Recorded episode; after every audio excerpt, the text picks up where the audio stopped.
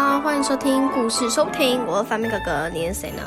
玉凡，哇塞，玉凡今天一样超级有活力的哎。那我们一样要继续来说可可的圣诞平安夜哦。可可的圣诞平安夜上一次说到哪边呢？我们来听人情提要吧。上一集呢，我们讲到可可跟着圣诞老公公和圣诞小精灵一起去制作礼物。他们制作完礼物了吗？让我们一起听下去。可可，礼物是这样子做的。对对对，就是这样子。谢谢小精灵，我知道怎么做了。谢谢你们做这么久的礼物，终于做好了。谢圣诞老公公，我们做好了。可可，礼物做完了，我们一起去送礼物吧。好啊，一起去看你哦。要准备出发喽。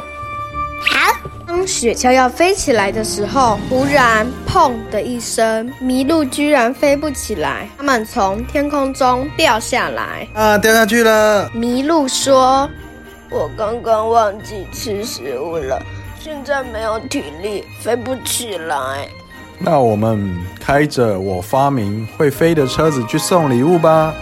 好，就这样，可可跟着圣诞老公公一起去送礼物。之后的事情，我想你们应该也知道了啊。这次的故事好好听哦，笑场。好，那我们下一次希望还可以来更新别的故事啦。